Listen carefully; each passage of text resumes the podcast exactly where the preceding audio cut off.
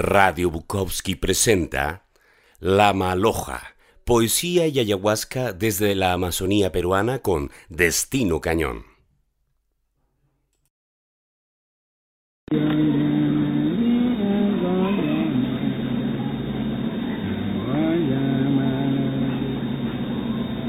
Gracias a Casa Bukowski, Ivo Maldonado, a Radio Bukowski, desde la Amazonía peruana nos introducimos ya a este magnífico trance, singularidad de tiempo-espacio que solo el arte puede lograr, el rito tras la letra. Esto es poesía y ayahuasca. Gracias a la gestión de todos los que hacen posible esta transmisión, a los colaboradores en Perú, Agujero Negro, Iquitos Disidente, colectivo al cual nuestro invitado a la ceremonia de hoy pertenece. Buenos días, tardes y noches a todos según corresponda. Esta transmisión está llegando a Europa, Latinoamérica y al Perú entero. Sean todos bienvenidos. Para la ceremonia de hoy, la poética como la poética y narrativa como una, una ceremonia, como esa transición del cual tal vez no volveremos nosotros mismos. Tenemos el agrado y honor de, de presentar a Patrick Pareja Flores. Él ha publicado Habitantes del Amor y otros temores en 2014, Relatos extraviados 2015, Cuentos Escabrosos 2018. Es uno de los organizadores de 100 poemas a Horacio Ceballos, concurso organizado por la Derrama Magisterial del Perú. Del concurso Nuevos Relatos Mágicos 2 2017 y ganador del concurso de cuento infantil Orlando Casanova Heller 2020. Participó como autor invitado Arequipa Imaginada en julio del 2017 y en el y en el octavo Festival de Poesía de Lima 2018 es coordinador del proyecto El libro Un gran amigo que lleva la literatura a los colegios en Loreto y del cual y del concurso escolar Toma el Lee y Gana, una iniciativa que él mismo ha puesto en marcha, ¿no? Para que la literatura no se quede solo en los libros, no se quede solo en las bibliotecas o en los literatos propiamente dichos, sino fluya entre los entre los escolares, entre la nueva generación. Esto es poesía y ayahuasca con Destino Cañón y nuestro invitado de hoy, Patrick Pareja Flores.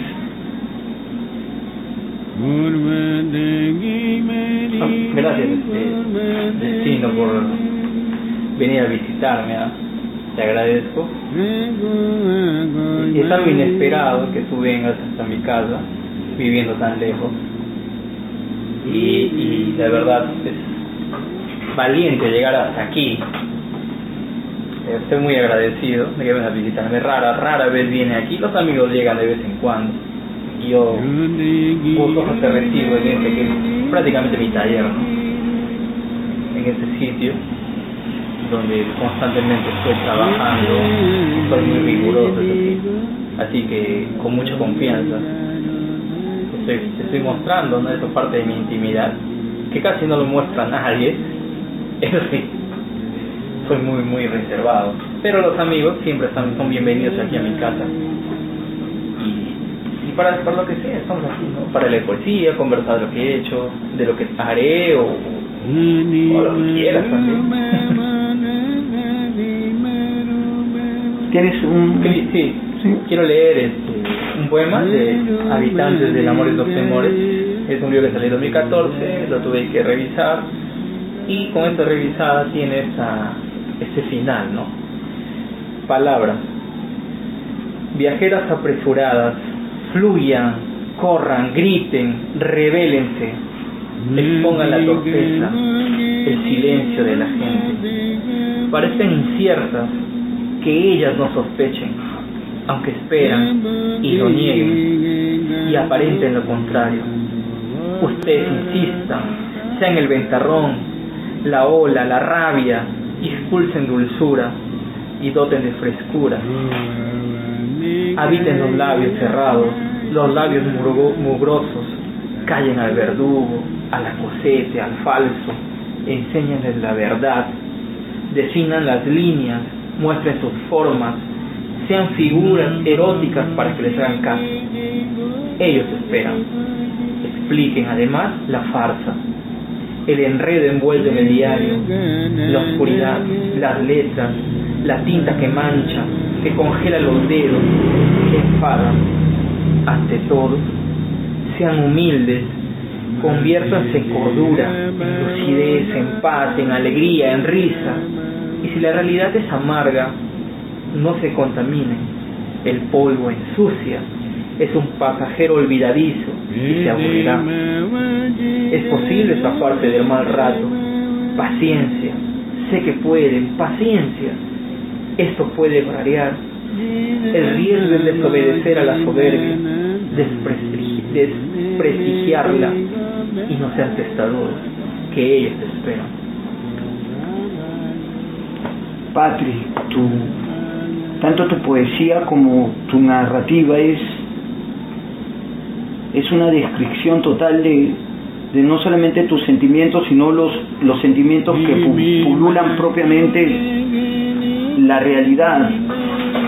Y lo cito porque, porque bueno, no, no es que haya leído en demasía, pero, pero lo poco que puedo leer de la poética actual se está preocupando más el, el escritor por lo que siente o por lo que quiere llegar a sentir en sí en su poética que por lo que siente más la realidad de nosotros, ¿no? Como, por, por ejemplo, tú citas un verso, los labios mugrosos, y esto me lleva a que si es la palabra, es la palabra una luz que apunta a los lados más oscuros de nosotros, primero nos, hace ver qué tan, qué tan oscuros somos. Claro, definitivamente. La oscuridad es parte de la, de la literatura, yo, yo lo veo así. Entonces la poesía, la narrativa, siempre van a tocar ese lado oscuro que es de la sociedad, de la vida. Entonces esta poesía eh, ha querido un poco hablar de la marginación en la que está sumida la sociedad en la que vivimos, lo que somos también, porque somos parte de esa sociedad. Tratamos de surgir de otra manera, pero en realidad el entorno o está mugroso, está sucio, está empolvado, no es vivir, y solo a uno le queda sobrevivir. Entonces la poesía sí, sí ronda en la, en la oscuridad, vive en la oscuridad, para mí. Para ti vive en la oscuridad. Para mí, para mí es un... Eh, la literatura es, es, es el asomar al desvarío. Bueno, yo, yo lo enfoco así porque primeramente no, no, nos enseña qué tal, qué tan tipo de monstruos somos nosotros mismos.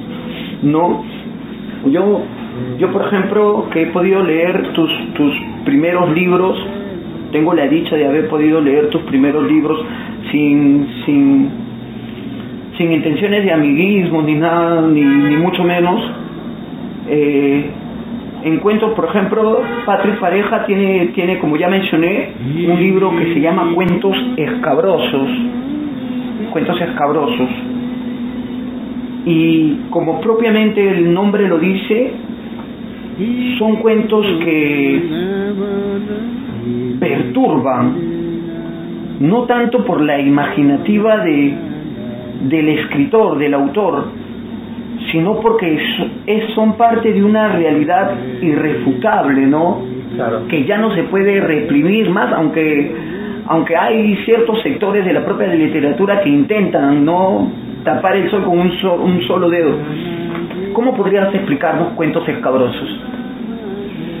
Mira, creo yo el haber, el haber este, crecido en la marginalidad ha hecho que yo forme ese tipo de, narrativa, ¿no? Eh, yo crecí en un barrio pobre, eh, en el que la gente trataba de sobrevivir el día a día, ¿no? La gente trabajaba, había delincuentes, había drogadictos, prostitutas, homosexuales, toda esa diversidad ha hecho que yo vea la realidad quizás en, en ese contexto.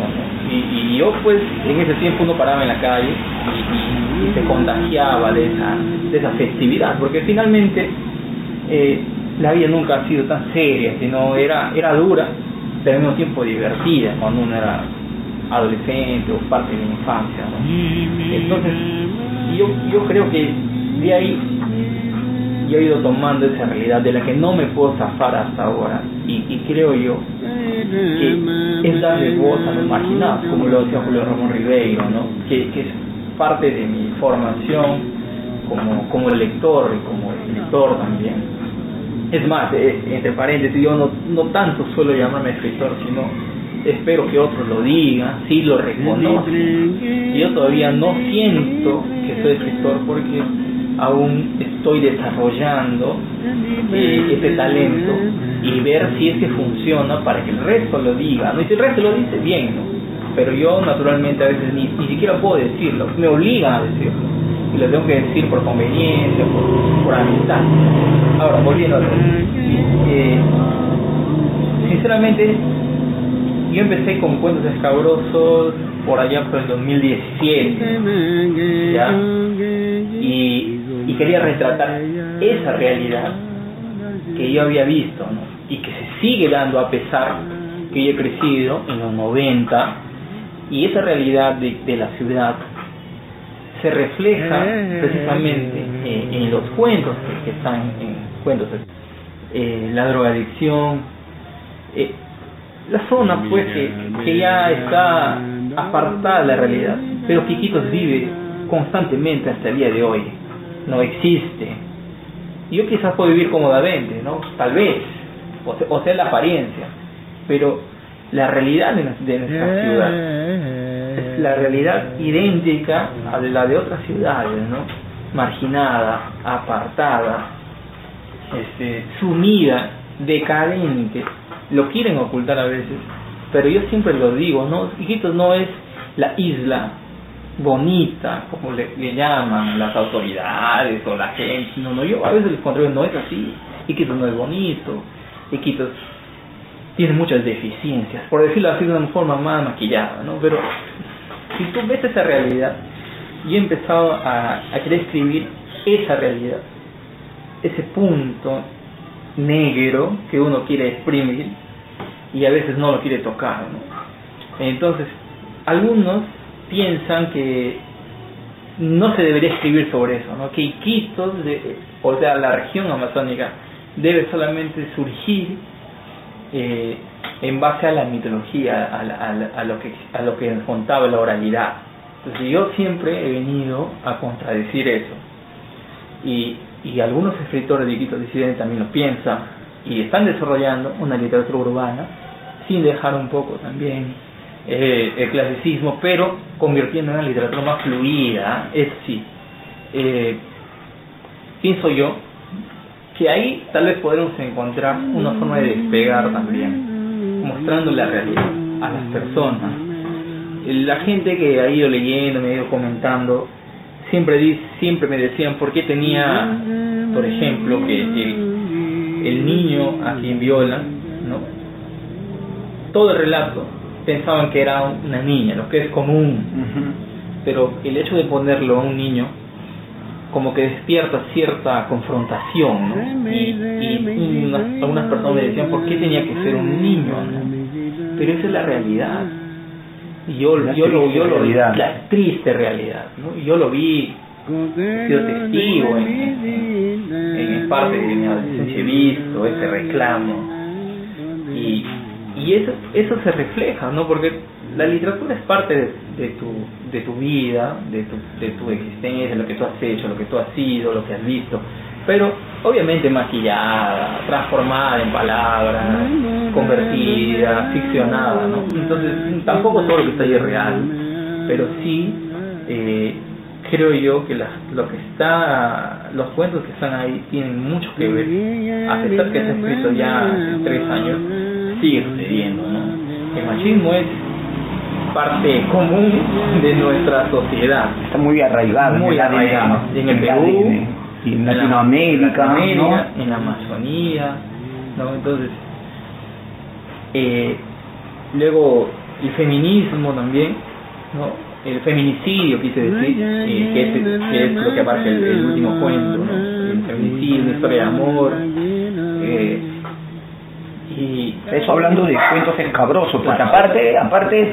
veo que eres un escritor de, de una imaginación demoledora y de una disciplina demoledora porque porque estás envuelto en cosas que, que en proyectos que estás llevando a cabo sobre narrativas, que ya los vas a sacar a luz muy pronto, que, que próximamente, seguro en algunos años otros que todavía están prolongados, pero antes, antes de llegar a eso, que quería este tomar algo de lo que dijiste, no, no, no te gusta que propiamente te tú llamarte como escritor, no, no, no te gusta tú colocarte en, en, en esos zapatos.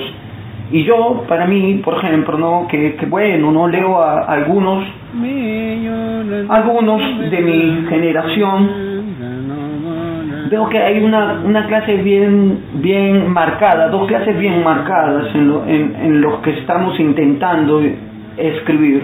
Yo también considero que lo único que puedo llegar es a un intento. No sé si digno, porque al menos el tuyo ya es un intento elogiable, verdaderamente. Eso es un intento elogiable. No sé si como el tuyo, pero al menos intento. Pero lo que yo sí puedo remarcar, porque a cualquiera se le puede dar el caso de, bueno, yo quiero llevar la voz del pueblo, quiero llevar la, el dolor de los, de, de los menos favorecidos. Claro. Pero ¿cómo lo haces? cuando, ¿Cómo lo conviertes en algo atractivo en palabras?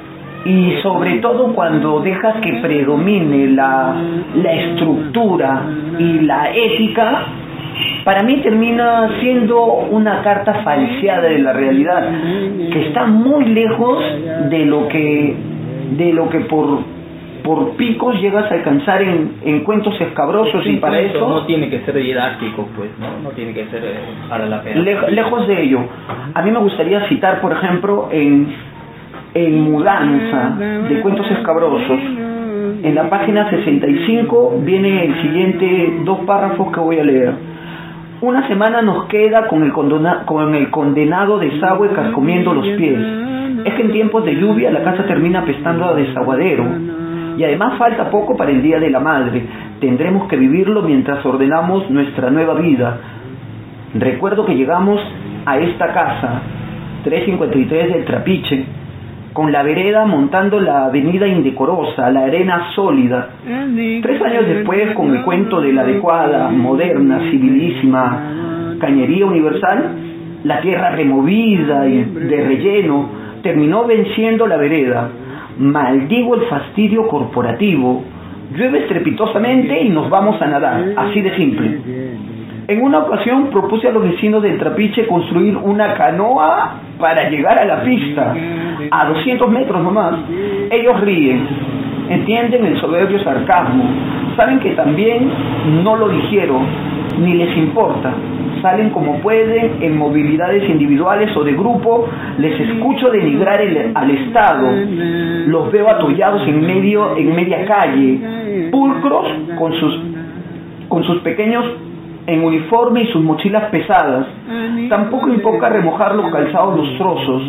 Tienen una ruta, salir como piratas navegando en vertiginosos torrentes al mercado, al trabajo, a la escuela, puerca vida, vida de cerdos en dos patas.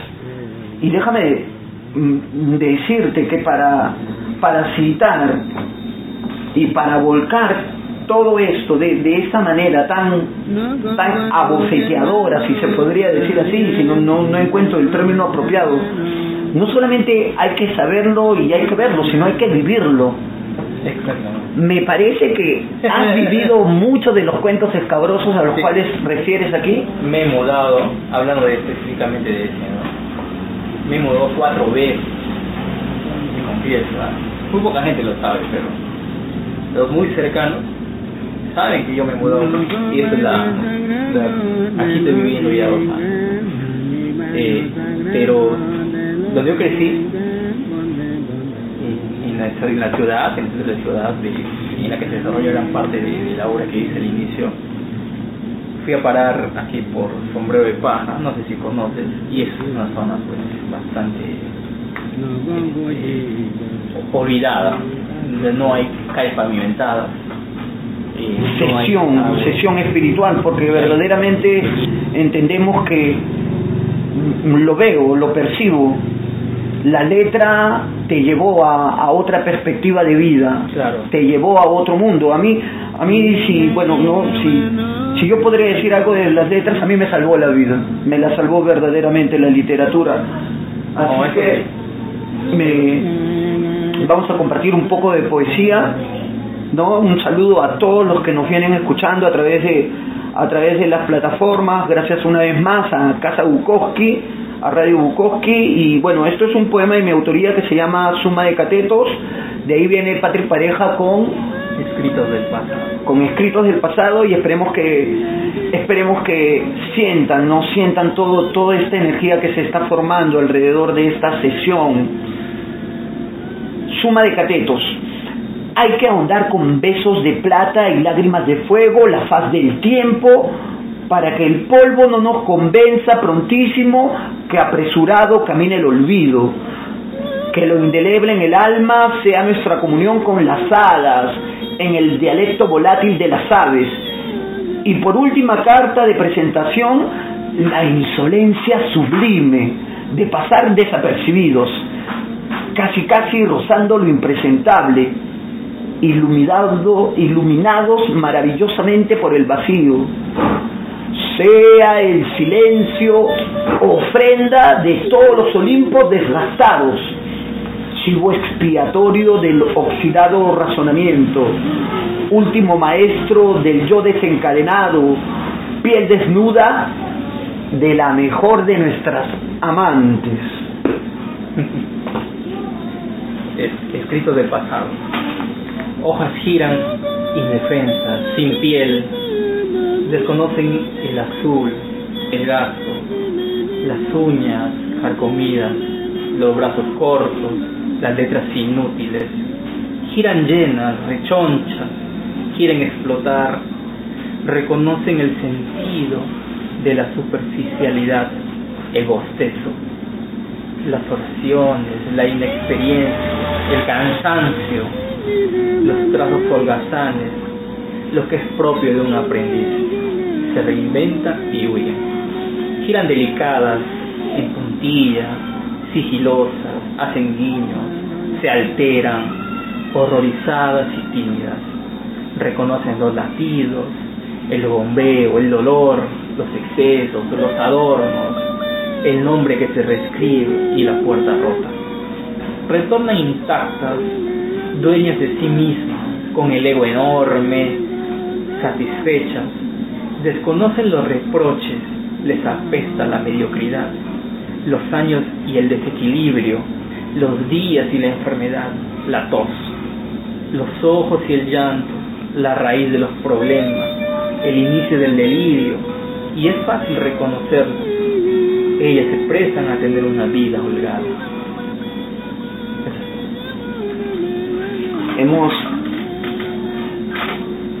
Ah, ojalá se pueda sentir esto a través de, a través de la transmisión, pero acá en, en medio de en el garaje. En el garaje, ¿no? En el lugar secreto del escritor, ¿no? en, en la cueva del escritor, que es, es, es, increíble. Pero no sé si tú sientes la misma vibración en el ambiente, y ese es justamente el, el punto que me llega a conmover del, del arte en sí. ¿Cómo puede provocar una singularidad en medio de cualquier sitio, sea donde puedas estar? Claro. Patrick, nos decías que la literatura para ti era una especie de locura. Claro, mira,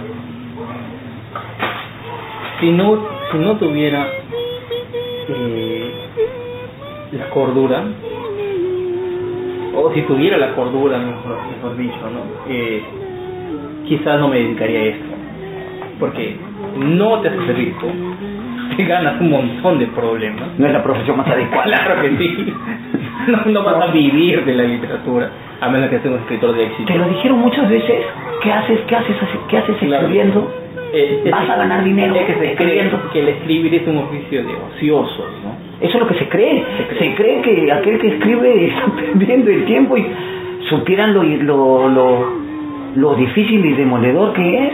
Entonces, ¿No? cuando tú contradices a todas esas cosas que te dicen, que tú eres un ocioso, que no haces nada, eh, cuando tú contradices a ese a esa línea, ese sistema, entonces es parte de ser loco, no es una locura el, el, el- hecho de, de- de ir contra la corriente. ¿no? ¿Qué, hace loco? Hace lo contrario a la realidad, a la verdad, a lo que parece A lo que la razón manda. La razón manda, claro. ¿Y, y, y qué hacemos nosotros? ¿O qué intentamos hacer los, los que escriben? Los que dedican a escribir o publican un libro, pensando que puede ser un libro importante, o tal vez no, o es un libro olvidable. O que la gente pueda despertar a, a otro conocimiento a través, de, a través de lo que se quiere exponer, ¿no? Claro, entonces, de eso, ¿no? El punto es eso, la, la- la- hacer literatura es, es parte de, de- de una locura en la que se mete mucha gente.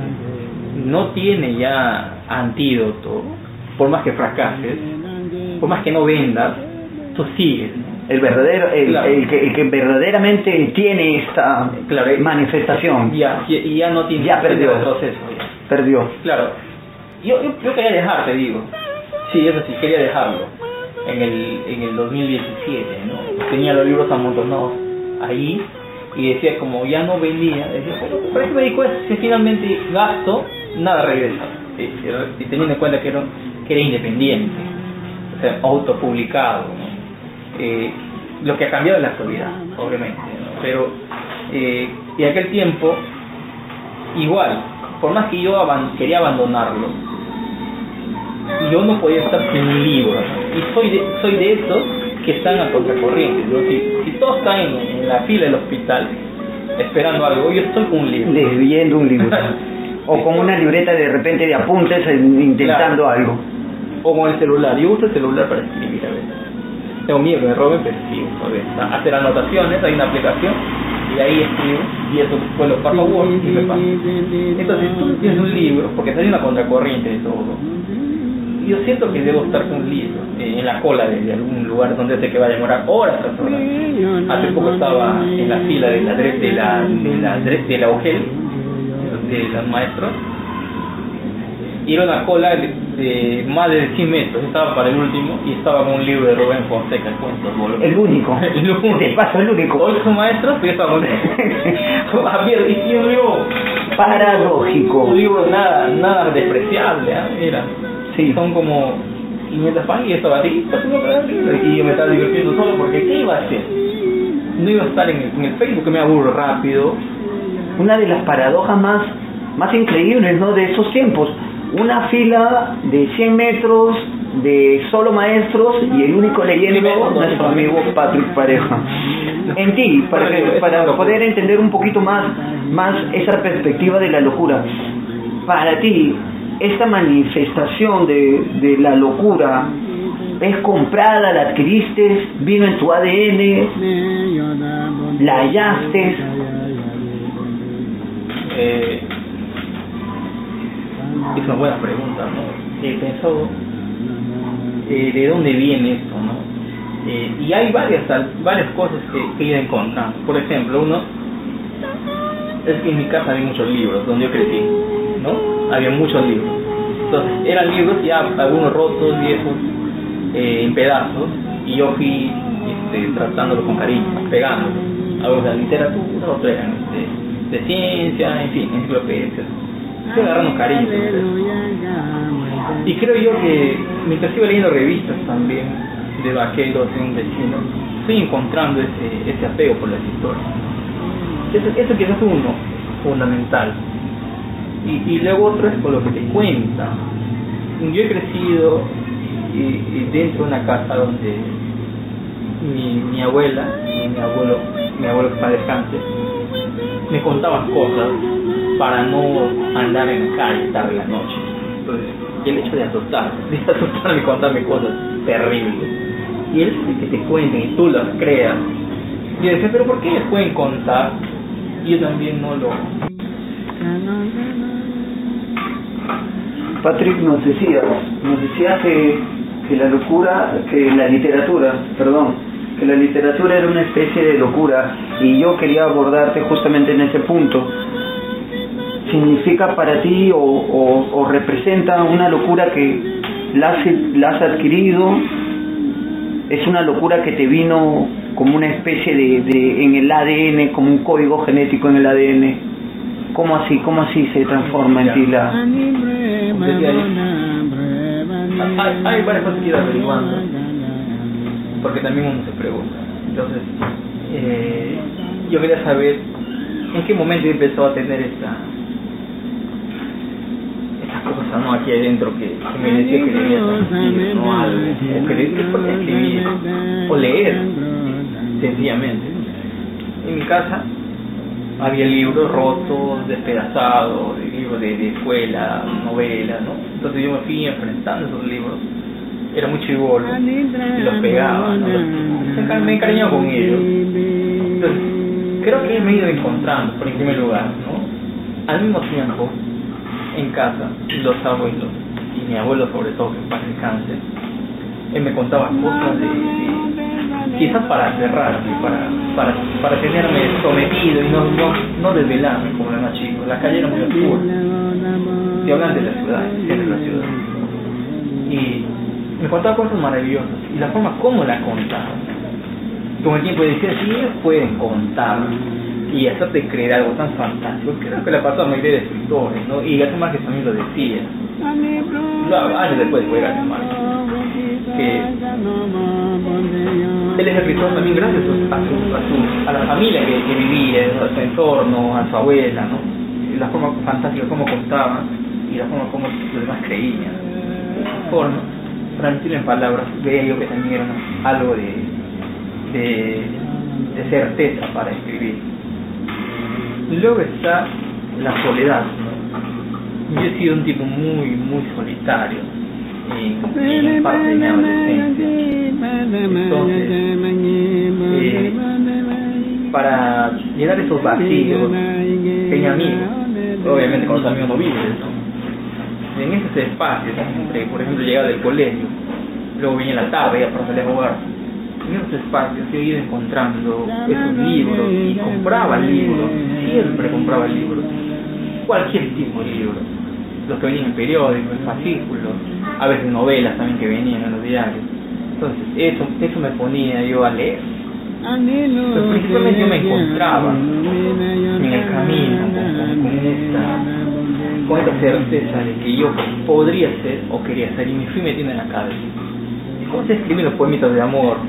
Desde algunos- pequeño, desde pequeño. No, tenía 16, 16 años, había terminado el colegio. Empecé a escribir pues, porque estaba muy solo, muy solo y era muy solitario. Claro, me juntaba con mis amigos, como te digo, pero yo sentía que debía decir lo que pienso y admiraba eh, los clásicos que, que te vendían, porque en el diario venían algunos, algunos libros, por acuerdo que en el Chrome venían esas ediciones que solo, que solo sobreviven dos. Y en tanta mudanza se me perdieron. Acá está la tengo una parte de la mancha Hamlet en fin y entonces yo creo que ese encuentro claro porque enfrentarse es algo difícil cuando no tienes experiencia también. yo fui indagando y me encontré con muchos libros de autores y hasta día de valor en poesía por ejemplo Neruda eh, Rafael Alberti, Gabriela Mistral, luego Edgar Allan Poe, este, Mario Vargas Llosa, porque es peruano, Alfredo Echenique, cosas que vas encontrando, y tú dices, pero hay vida más allá de esta ciudad. Y empecé a escribir, a pensar en lo que quería hacer. Y a mis amigos, yo sí les decía, porque yo, yo empecé a leer, yo les decía, les hablaba de literatura, me decían, pero ¿por qué estás tan loco? Y, y algunos de ellos leían algunas cosas, pero yo empecé a leer un, otras cosas distintas. También literatura masónica, por supuesto, que no se estamos tocando, pero eh, tienen que leer literatura masónica para ver cómo se desarrollaban aquí. Fin, ¿no? Y decía, algún día voy a publicar. Y lo oculté mucho. Mi familia no lo supo. Hasta muchos años después, ¿no? cuando ya dije, ya creo que estoy en capacidad de publicar algo. Y, había pasado muchos años en lo que, porque primero uno se forma leyendo, por eso digo, creo yo que uno se encuentra lo que, lo que finalmente busca y lo forma ¿Se podrá escapar de eso ahora, ahora que ya lo tienes? No. ¿Piensas que imposible? Soy un comprador compulsivo, compulsivo de libros. ¿De escribir? De escribir también. ¿Podrías escapar? No. Claro que sí descanso. O sea, cuando, cuando tengo que, que escribir, tengo un horario, como te digo. De 4, 8, 9. Antes de la pandemia, trabajaba como docente en la mañana descansaba, almorzaba un rato, mira televisión, me gusta ver televisión, series, películas. Tengo todas las aplicaciones que puedes imaginar para mí, para distraerme. Luego me ponía a trabajar. La lectura la siempre espacios libres en el colegio. Si tú vas al colegio y le preguntas a un colega, siempre me ven un libro leyendo. Y mis alumnos también. Entonces, como digo, si el único loco en todo el colegio está un libro. El único loco que está en la con libro. El único loco que está en la cola con libro. Y no estoy diciendo que yo me siento exquisito para nada, simplemente es, una manía como cargar el celular. Para mí normal, lo más normal, relajado. Entonces, creo que uno encuentra y lo forma y, y piensa que con esto uno intenta encontrar la calma, de cierta forma, ¿no? porque escribir también tiene sus demonios. Leer y escribir es un placer, pero culposo. Lo bueno es cuando encuentras a alguien que te comprenda. Que pueda llevar ese, ritmo, ese esa rítmica, ¿no? Creo yo que si Mariela, que es mi señora, con la que ya tengo bueno, 10 años este año. Saludos a Mariela. sí, saludos. Gracias por la cordialidad. Ella tal vez yo no estaría ordenado. Y si su comprensión, yo no, ni siquiera tendría esa mesa o, o ese librero, ¿no? Hablando de locos, de exquisiteces de, de locos y de esa literatura que nos puede, que nos puede, como un trance, ¿no? Porque, obvio, esto es un trance, el cual hemos disfrutado ambos esta noche, ¿no? Y del cual a mí no solamente te he disfrutado, sino también he podido aprender, aprender muchísimo en este, en este vórtice que hemos abierto a través de eh, poesía y ayahuasca, ¿no? Y, todas las manifestaciones en realidad del arte son, son, son poéticas. Y eso claramente lo vemos en, en cómo narra Cortázar, en cómo narra, eh, por ejemplo, ¿no? Bolaños, en cómo narra Borges, ¿no? Por favor, ¿cómo no voy a mencionar maestro? Maestro, maestro, ahí lo tenemos. Los detectives salvajes. Los detectives salvajes. En la narrativa también, como, como en todas las artes, encontramos la poética.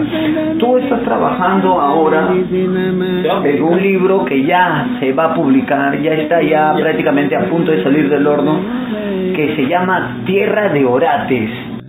Siempre se está escribiendo de ese punto de quiebre en el día a día, de ese punto de quiebre en, en, el alma de la persona, porque muchos muchos de tus cuentos también que he podido leer, por ejemplo, en cuentos extraviados o, en, en, relatos extraviados o en cuentos escabrosos, para ser precisos, también dan a notar ese punto donde la normalidad alcanza un pico insufrible ya y justo nos lleva a ese yo tal vez desconocido, ¿verdad? Abordas, abordas mucho en tu literatura la locura, por así decirlo. Sí, de alguna forma. Todos los personajes que eh, fui desarrollando eh, tienen mucho de, de idiotez, ¿no? de, de perder la cordura para para hacer las cosas, para sobrevivir, para luchar el día a día, como tú dices. Entonces, tenía que abordar un libro en el que centrarme solo en la locura, pero no la locura como condición psicológica nada más, ¿no? Porque cuando tú hablas de locura piensas que eh, de, aquel hombre que, que ha perdido la lucidez y cuando hablas de un loco siempre piensas en alguien que anda desnudo en la calle o ya ha perdido totalmente la razón y, y, lo ves toda una filtrada, una desgracia, ¿no? Que también se refleja en, unos cuentos del libro, pero también habla de, la otra locura. Eh, esa donde tú estás, eh, eres un ser, un ser racional, consciente. consciente, pero vives haciendo constantemente lo contrario a la razón. Y esa forma de, de, ver la vida o las acciones que, que, hacen los personajes tienen que ver precisamente con ese, con, con esa locura, ¿no? Tal vez, tal vez sea la necesidad de como, como última coraza a este, a este mundo desquiciante, a este mundo apresurado, a este mundo ultrajante. Tal vez sea en tus personajes que ahora estás abordando, sea la última, la última forma de subsistir en este mundo, la locura razonada, la locura que, que nos hace afrontar esta demencia colectiva que es la sociedad. Así es si tú te, si tú te fijas en la realidad, todos eh, tratamos de sobrevivir, sobrellevar ¿no? la, vida, que, que sí no es nada bonita, no es, no es este, algo para para tomarnos una gaseosa y, llevar el dulce sabor de, del momento, ¿no? como nos quieren vender. Como nos quieren vender, como sucede, ¿no? para mí la vida no es feliz, ¿no? Si queremos decirlo simplemente. La vida es, la vida es amarga, es mediocre, es angustiosa, terrible, te pone duras pruebas, te, pone obstáculos y, y te enseña a ser una persona muy dura, que, que es mi caso. Entonces, quizás todo eso, el, sentir, el, el, placer, ¿no?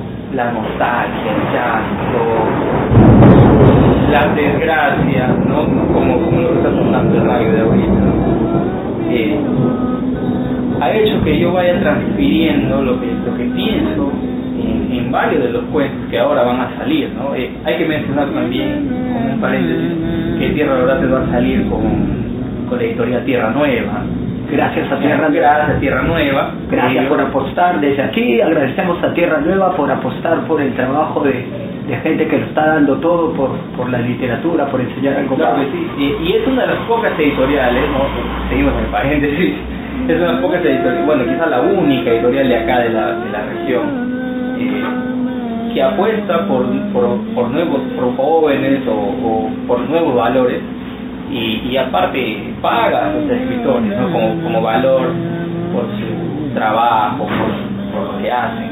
Claro que son muy rigurosos, eso también, no es así, tiene que pasar muchos filtros y ahora pues el libro tiene que ver la luz eh, estos meses, a más tardar pues abril, ¿no? Por lo que tenemos estipulado mi contrato. Pero en fin, volviendo a, lo que estamos cerrando el paréntesis. Ajá, cerrando el paréntesis. Eh, creo yo que era un tema además que tenía que tratar hace mucho tiempo. Eh, y he visto, eh, he crecido de cerca con mucha gente, mucha gente que ha sufrido, y, y he visto de cerca cómo nos burlamos de, esos locos, que, finalmente a veces tienen la razón. ¿ah? como decía de, de, chiquitos, no, no te juntes con el loco. O si no comes la comida, el loco te va a llevar. Claro. Una cosa así, un desprecio total, ¿no? te cuento que, yo tenía esta idea de escribir un libro sobre la locura, ¿no? Desde hace muchos años. desde, el instante que he visto a un, a un pata, no recuerdo ya quién es, que estaba nada desnudo en la calle. Totalmente desnudo, ya te imaginas, no tiene calzoncillos, nada. Sucio y todo desnudo. Y en lugar de que las personas eh, no sé, traten de, ocultar su miseria, ¿no? Cubrirlo, se reía, ¿no? Ya era un chiste en realidad. Y, uno ya toma deportivamente como si fuera algo normal. Y en la ciudad hay que entender también que la ciudad no, actualmente no, no, no cuenta con un manicomio, no hay. Había, pero ya no, ya no existe en la actualidad. Eh, bueno, eso es lo que yo tengo entendido. Y, y los locos, ahora no veo muchos que abundan, pero si te vas por el centro, todavía hay algunos que están deambulando, ¿sí? Algunos están deambulando y algunos son los mismos de siempre, ¿no?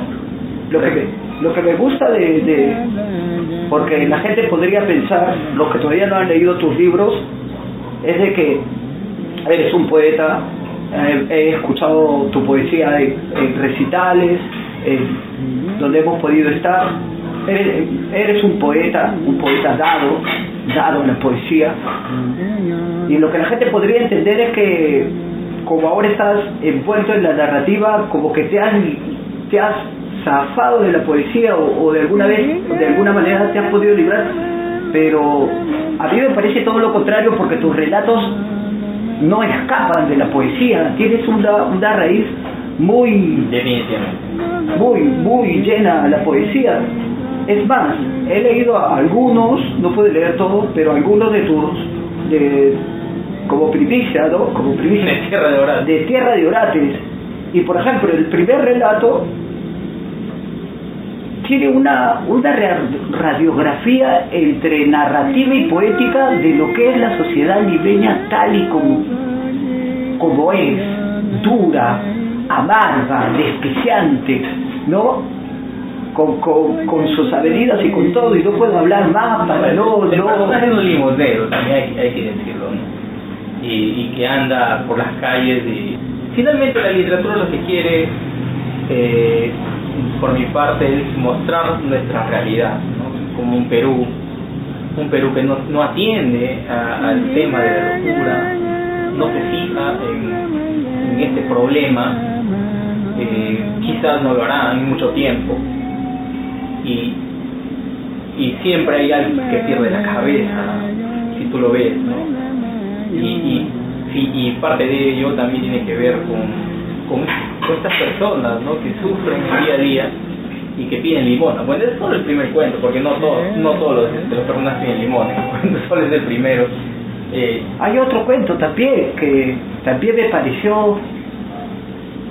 Era, era una de las cosas que siempre yo había meditado bastante y es lo que nos enseñan como, como amor.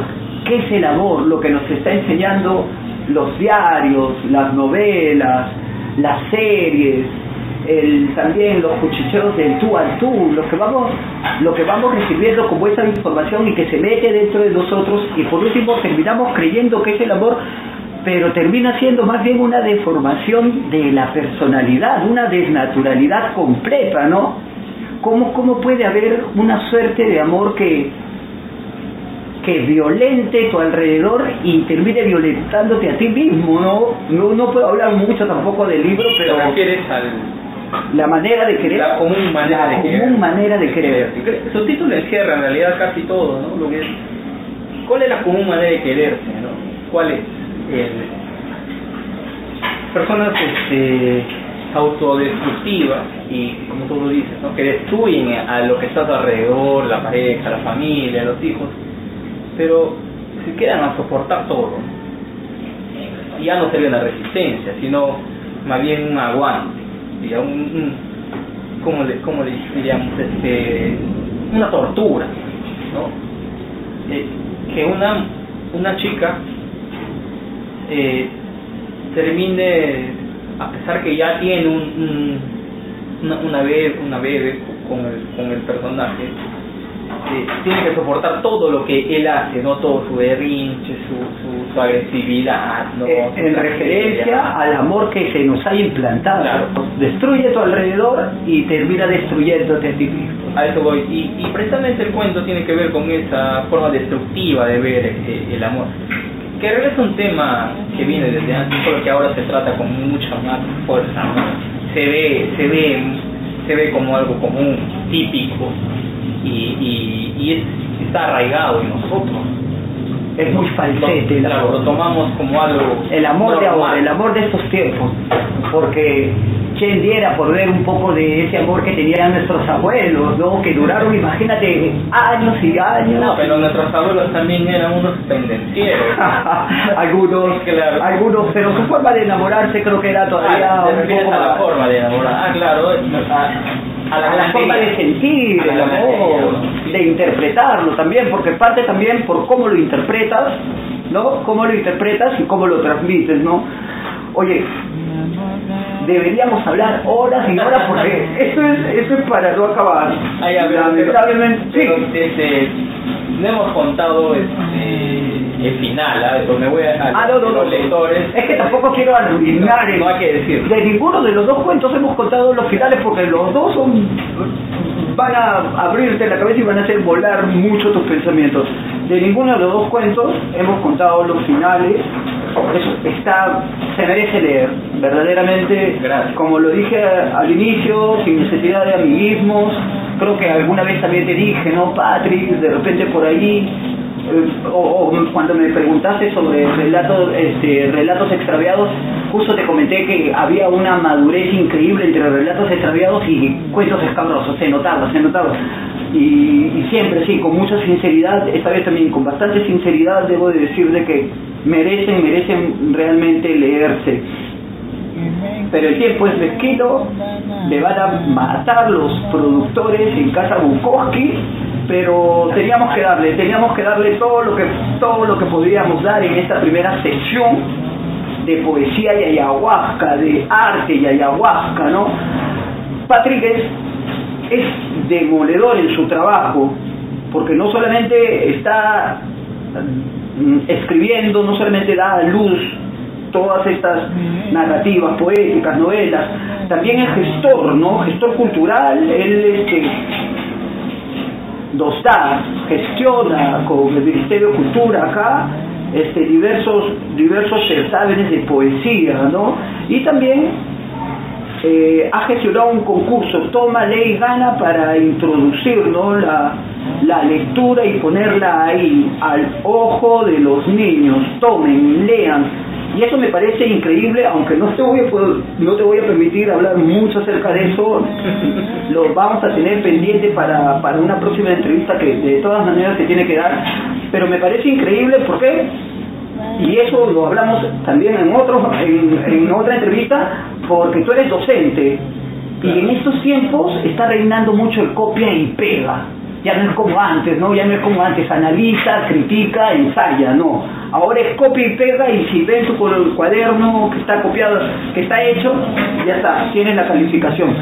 También Patri eh, colabora con, unos diarios con el diario Voces en Tarapoto ¿no? Y quiere un suplemento, el, el suplemento de los días jueves podemos leer a Patri, en pro y contra también esporádicamente nos, nos da un, un suplemento sobre literatura, todo lo que es crítica y comentario, ahí lo podemos leer.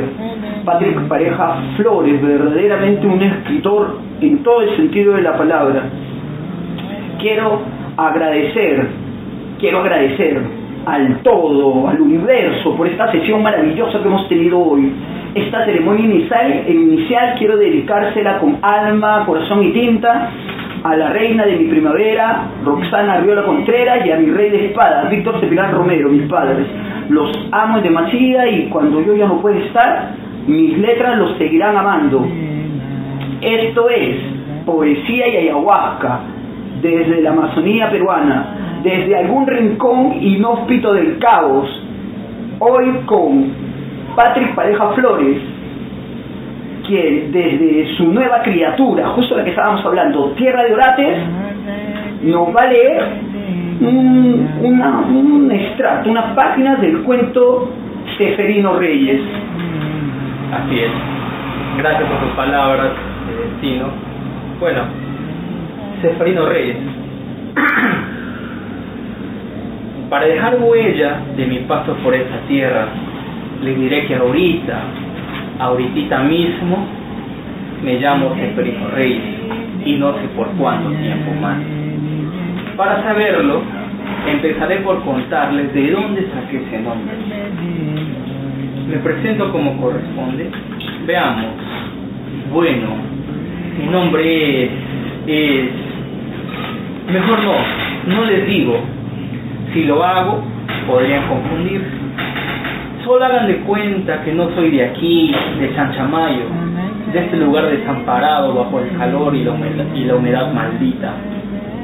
Hace un tiempo era feliz, dependía de la felicidad que vendían en las radiolas y de la felicidad que transmite el paraje donde nací. Aquel paisaje gris, seco, aderezado de vida digna, no esta, no esta vida de oficios odiosos y malos pagos. Mi hermano Alberto tiene la culpa. Él es egoísta, un zafarrancho por naturaleza y me aborrece, lo que no me causa gracia y me deja un sinsabor de orfanato. Nuestras vidas han tenido la suerte de nacer en este sitio alejados, juntos, juntitos, sin ánimo de forjar la lealtad de la sangre. Me odia y siempre ha detestado mi presencia y ha culpado a mis padres por andar de hábil. Es que cosa que hago es cosa bien hecha, no a medias. En mi caso, de niño era mejor ir a trabajar al campo en lugar de agarrar un bolso e ir a la escuela. La escuela además era lejana, por unos caminitos que subían y bajaban y había que irse temprano, bien tempranito, sin nada en el estómago, solo con un atadijo de habas y queso. Pero ese es otro cuento. Quise estudiar y por eso estaba, antes de meterme en este rollo, en Huancayo. He perdonado tantas cosas a mi hermano, he querido creer en él, es que suelen dar mil oportunidades a la familia y ahora, mírenme pues, arrepentido, terminé siguiéndole hasta aquí. Me dejó arruinado, botado en este naranjal. Somos la gente confiada, el país incauto. Sí, así nos educan, inocentes, sin ideales, sin crítica, sin la sencilla esperanza de progresar. Vean mi caso, y de seguro habrán más. Después de tanta rabia le creí creí en el terco de mi hermano, en su fábula, en su palabrería, en su redención. Les decía, para sintonizar el dilema, hace unos días estuve en Huancayo, listo para empezar mis estudios, acabar la secundaria, agradecer el albergue y zafarme a buscar un mejor porvenir. Eso sí, pensando en Dios y siempre en mis padres. En mi padre ante todo. Él en su ignorancia me enseñó el trabajo duro y honrado del campesino algo con lo que yo, con lo que ya me puedo defender. Mi cuñado Josefino y mi hermana habían construido un espacio en su casa en Huancayo, por el centro. Me acogieron y me prepararon para estudiar. Le dijeron a mis padres que sería lo mejor, en lugar de estar metido en la eternidad sin futuro, olvidado en la soledad. Y yo me ilusioné, por supuesto, porque en la mente uno se proyecta y se imagina maravillas, debía mostrar lo habilidoso que era el ser, despierto y servicial, pero no servicial de esa servidumbre callada, la que obedece y vive oculta y humillada por el patrón. Debía abrirme camino, siendo condescendiente, educado. Debía dar el ejemplo, pero ahora noto que eso fue una ilusión, un espejo roto. La vida te enseña a ser malo, a vivir sin escrúpulos. La culpa es de mi hermano. Quisiera odiarlo, pero no puedo. Alberto interrumpió en la casa de mi cuñado Josefino como un aparecido, un ser nuevo, una persona distinta a la que había dejado en ese pueblito, en ese pueblito cercado de montañas. Hermano, perdona, me dijo, parecía sincero. El perdón es efectivo si se muestra en los ojos, por eso le creí. Tenía la ternura impregnada en él, sugirió de un paseo. Dudé, dudé pensé que debía meditarlo, dejarlo para otra ocasión. Vamos a la plaza de San Samayo, con nosotros mundos, volveremos el sábado. Insistió y le creí. Habló con nuestra hermana. Mi cuñado Josefino incluso le prestó dinero, otro crédito. Consciente de nuestras rencillas y de nuestra pobreza, le entregó lo suficiente para ir y venir en bus. Según él, juntos nos entenderíamos mejor. Patrañas, patrañas inventadas por él. Emocionado, estúpido más bien, Puse dos pantalones, dos camisas, un polo y dos chompas de lana en una mochila que me obsequiaron mis padres como despedida. Así salí, sonriente, luminoso, animado, bien cojudo yo. Ni me importó la ropa rehusada, no había casi nada que estrenar. Lo único que tuve, lo único nuevo que tuve encima ese día fue el par de zapatillas que ahora nadie sabe su paradero. Lo que importaba era el paseo, los nuevos aires, el calor por conocer, nada de vanidades, para presumido el capataz que me tiene sin paga en este instante.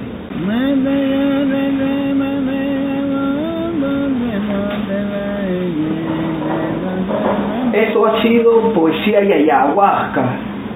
Hoy con Patrick Pareja Flores. Para los que se quieran comunicar con él, colaboraciones en diario, artículos, críticas literarias, pueden hacerlo al email panicoflores, así como lo pronuncio, panicoflores.hotmail.com o al perfil de Facebook Patrick Pareja Flores. Quiero agradecer, agradecimientos totales a Casa Bukowski, Editorial Bukowski, el hermano Ivo Maldonado. Tremenda sesión la del día de hoy. Este es su servidor, este loco servidor desde la Amazonía peruana, de estilo Cayón. Quiero cerrar el programa de hoy con un, con un poema que se llama Romanticismo Renacentista, saludando primeramente a todos, a Juan y Hernández, hermana, allá en México, un besote grande a los hermanos de Escarcela Uruguaya, a mi hermano Willy Gómez Miglarios en Lima, a Corriente A, a Días Circulares, a Moisés Azaña y a todos, a todos esos tipos que justamente hoy me ha dicho Patrick que debemos estar un poco locos, yo ya lo tenía, yo ya tenía un presentimiento, sí, creo que es la verdad, tenemos que estar un poco locos para dedicarnos a esto. Saludos a todos. Que el infinito nos siga llevando mucho más de donde nosotros, nuestras propias fuerzas puedan llegar. Esto es romanticismo renacentista. Gato, no me mires yo sé que tus ojos, vasijas insaciables de tiempos alejados, hablan con los cuentos extraviados hacia mis adentros más hondos y rasguñan mis recuerdos más perdidos. Luna, no me observes y presumas incitar la tinta entre mis versos. Yo sé que tú no existes, tú jamás estuviste arriba de nosotros Arriba danza un lobo vestida, bigotes anchos y relamidos. Él nos muestra sus dientes. Arriba, muy arriba. Y nosotros, miopes, creemos que tú menguas de tiempo en tiempo. Y de tiempo en tiempo nos muestras el cráneo blanco de uno de tus cachorros que tú misma mataste para saciar tu hambre y nosotros cantamos valses, encantadamente idiotizados con el mito de la luna llena. Poesía, poesía, poesía. No, no pases por aquí. Voy a escribir calladito vete a fornicar con algún otro idiota. Yo te he leído, te he saboreado, te he olido, desabroché tu blusa, besé tu nebulosa, te presenté hasta mi perro. Tú sí existes, pero eres más imposible que mujer caprichosa. Tú, agorera y embustera. Por mi parte, vete a encantar a cualquier otro huevón. Mil gracias. Esto fue este poesía y ayahuasca. Este remate estuvo bravo. Muy bien.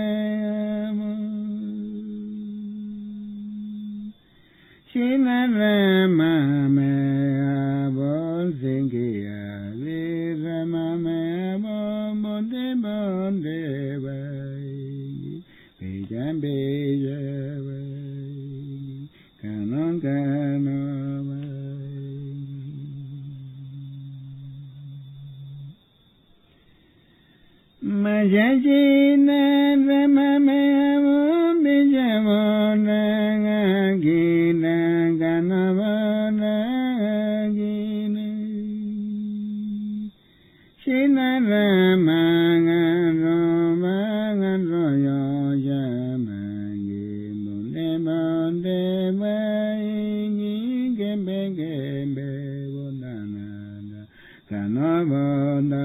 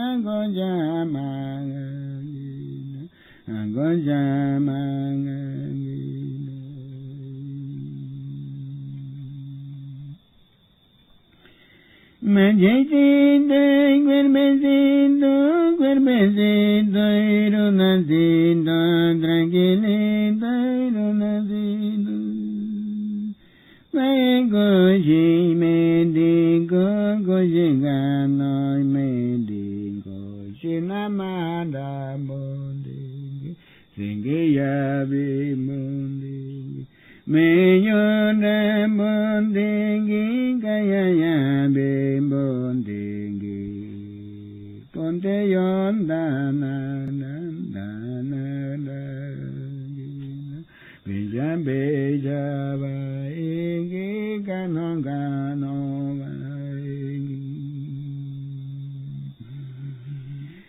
chỉ năng cô chỉ nghe yo na yo năng cô chỉ nghe yo na cái cô chỉ nghe yo na cô chỉ cô chỉ nghe yo na mê đê na yo na bon đê yo ya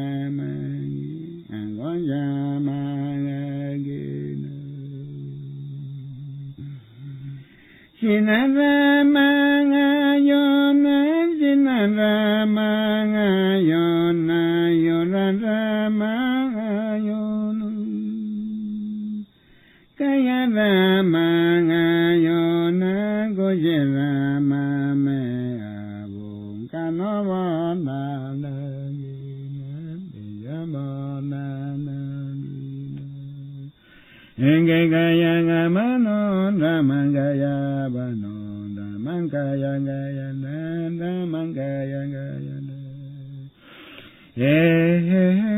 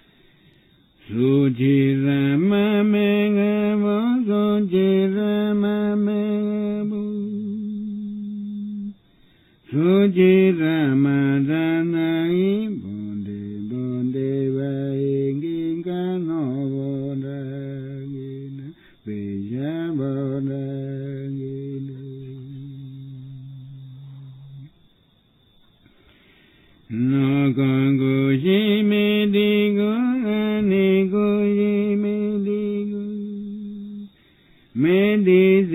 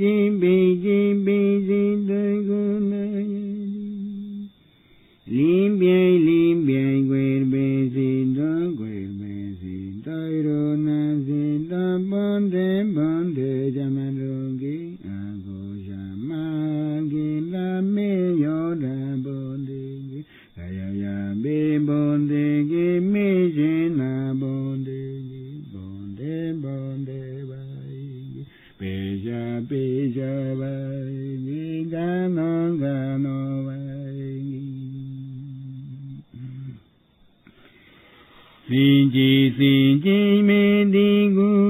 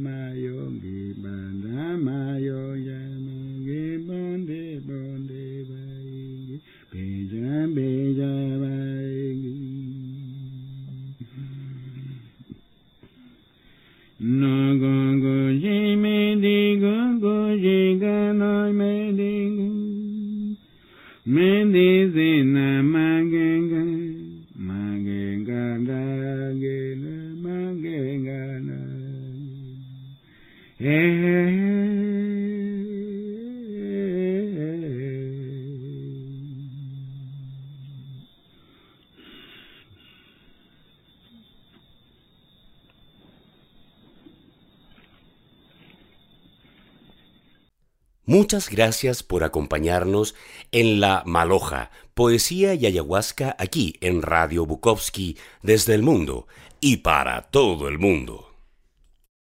Las opiniones vertidas en el programa recién emitido no necesariamente son compartidas por Radio Bukowski.